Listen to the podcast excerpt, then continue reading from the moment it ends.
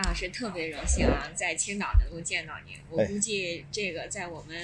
三点零播客的这个课程班里边，肯定有好多同学是非常羡慕、嫉妒、恨我的，对吧？对哈，我他们都是看您的节目，听您的这个啊呃讲什么，我可以面对面呀、因为三点零里面只有你跟我是青岛老乡没有也有啊，还有还有啊其他人啊。啊，那我不知道。那你看啊，要不要约一下？那我真的不知道。如果知道的话，大家当然可以见一见。就是我正好回到青岛来办事儿，然后跟父母吃个饭，然后当然这不就跟朋友见见面嘛。所以说巧是赶在这个巧上啊。他们让他们，哎，不至于谈不上什么羡慕啦。我觉得，我觉得如果想见面，这是好事儿，因为播客。然后让认识了很多新的朋友，我觉得是一个比较靠谱的，在互联网现在这么纷乱的环境下，是一个相对靠谱的交朋友的方式。之前在 MC 里面也听过您讲您的一些故事啊，看您做出来啊，了、偷听了很多是吗？啊，黑听黑听，他们叫黑听，啊，就是悄悄的听的感觉会很非常好。哎，悄悄的，嗯啊，那现在现在可公开的讲，可能符合当下很多人的这种心理，就是我在后台悄悄的听，这种这种猎奇的心理特别棒。哦嗯，原来大家是这样的啊，知道为什么好多人不上麦了吧？就一直在下面听做听众。呃那是因为好多人社恐，我觉得，社恐现在好像是个流行词儿啊嗯，嗯觉得我社恐我骄傲，你知道吗？这我也不知道为啥，呃，但是我喜欢跟人交流，我也觉得正常嘛，我也没有说要觉得这是一个多么好的或者不好的一个事情，我倒没多想啊，大家多去聊，嗯。关老师，这样回到我自己做的这个这档节目当中来吧。呃，一开始呢，就等于我的第一期栏目出来以后，之前的名字叫做《美丽人生说》，其实这个嗯是照着你的模样起的是吧 就是比较直白了，就美对，是很直白。我 我证明，首先她是一个 street girl，是一个直女；其次，她的确很白，符合青岛女孩的基本的肤色。啊，美丽人生说说就是美丽。人生说，这段不准讲啊。啊，可讲的东西蛮多的啊，方方面面，就是跟女性相关的话题，我们都可以展开来讲。啊那呃，昨天偶然的机会看了杨澜的一一期访谈，嗯，里面的一个词儿特别打动我，嗯。我觉得这个题目用来做我的这个栏目名称可能更合适一些，所以也想跟这个听这档栏目的朋友们介绍说，我想把它叫做 Big Girl。Big girl 哎啊，Big girl，Big girl，注意，我相信你说的 Big girl 一定是相对呃精神层面上的 big 啊，并不是说一定是啊身形很大的那种 big。对对，因为因为大家知道，网上也是我一个老朋友，很老老朋友，杨天真，嗯啊，就杨思维，然后是嗯以前是很知名的经纪人，现在也是啊，就是一心娱乐的创始人之一。他现在就在做一个大码女装，所以他那个哦 big girl 是实体的啊，你看嗯，所以说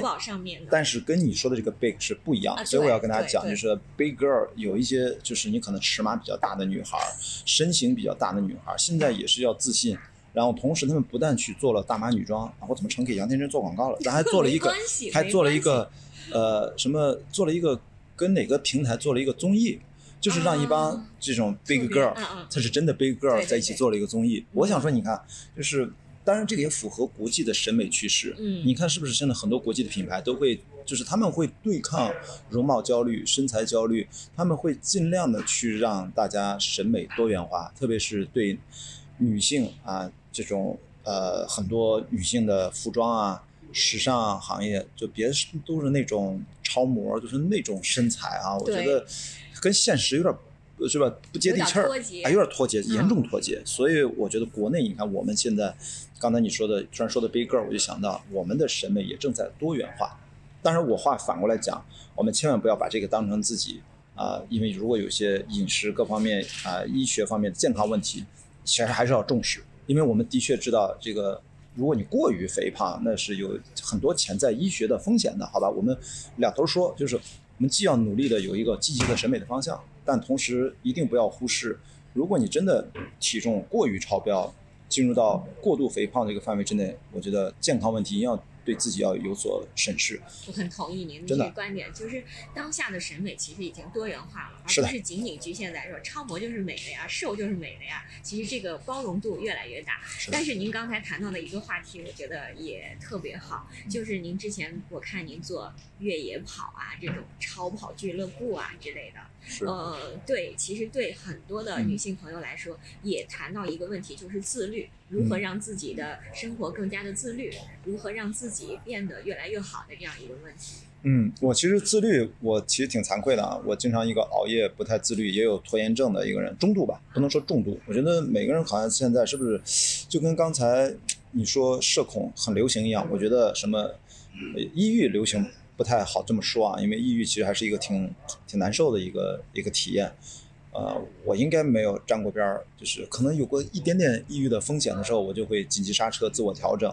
我不敢说我有过抑郁症的体验，但是你刚才说这个提到，让我联想到了自律，想到了这个拖延症，我觉得好像这是一个偏普遍性的问题，嗯就是或多或少。你看，我都觉得我一定是有拖延症的，但是我觉得我是中度的，我也不敢说自己多轻，我也不好意思说多重。所以说，自律这个问题，的确运动会有一定的改善，但是千万别把运动当成大力丸。觉得运动可以包治百病，我其实是特别反对的。哪怕我喜欢的越野跑，我喜欢的超长距离的越野跑，我也从来一直反复强调一句话，就是我不希望自己因为推广越野跑一个我的业余爱好的运动，呃，最后让自己变成了一个打着引号的邪教教主这样的身份。就是是你可以当 KOL，嗯你现在又改叫 KOC，这叫什么不重要，是希望传递给大家是一个能够全面的思考问题的一个交流的过程，而我不想直接扔给你一个结论，你就信我吧，就这样，毫不包治百病。对对对，其实我是非我是很反对的。度的问题在上面。就是你一定要有一个全面的、系统性的，有一个相关的科学性的知识的一个支撑，嗯一个动态的一个不断自我进化和演化的一个认知的体系。嗯呃，这样的话，我就觉得还好。在这种情况下，我们回头来看自律，那你会发现运动是能够让你自律起来的一个抓手之一而已。可能自律更多的最有效的方式，可能还是要从呃认知行为上去改变，就是你要先去了解我为什么自律。它对我带来什么样的好处？为此我要付出什么样的代价？以及我自律的内在的动因，是因为我真的自己有这个想法，还是啊大家都很自律，我也好焦虑啊。对，我要跟风式自律。我跟你说，但凡是什么，你干任何事儿，大家都喝咖啡，我也喝；大家都喝什么什么补剂，我就说啊，我也来一瓶。如果你不是真的是从自己的出发，当然，如果你被人提醒了，哦，我突然没想过，居然应该这么做，哦，我赶紧做，这个不算啊。我们说的是真的是不知道自己干嘛的时候，去看着别人做，你也跟着做的时候，呃，这种时候我觉得要最好建议停下来想一想，嗯因为它不会持久，它得到的益处，呃，我觉得是你阶段性的赚到了，不代表它会这个益处会一直对你有一个持续性的。我觉得只有我会建议从认知角度去自我提高，比如说自律，到底呃你真的在哪方面自律，你也别方方面面都自律。爱干净、自律过分了叫洁癖，是吧？也就就这种，所以说我觉得这是一个，嗯就万事万物，你其实要把握好这个度，那就那就刚刚好把控在一个一定的范围之内嘛。对认知一定要有一个尽量全面一点的一个认知就好了。所以我觉得自律是一个现在社会里面，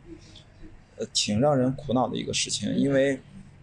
自律背后意味着什么？意味着快节奏的生活，意味着我的时间不够用了，意味着我有很大的工作或者来自于生活的压力。比如说女性，她可能要照顾孩子，还要上班，还有家庭的，就是那男的可能就也有男性的压力。那么如果反过来讲，我们当我们认知了自律，问出了这样的一些背后的问题，可能会发现最终的问题不在于自律与否，而在于你的生活到底是希望成为什么样子，还是要比较终局的问题的。嗯有了这个问题，反过来你会发现自律可能会好一点。然后我只是结合自己，我不想说别人啊。就是昨天宁浩导演给我发了一个微信，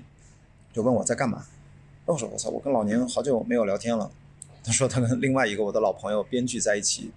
呃，反正就是闲聊天，也在外地，不在北京，我们都不在北京。然后就聊起我来，就关心一下，嗯啪啪，我们就聊了好多。他就说：“哇呀，迪，你这……因为我跟他说了，我说我我户外运动这么多年，户外运动这么多年，我也没想赚那么多钱，嗯我就想有一些生活的切实的体验，然后转化成创作。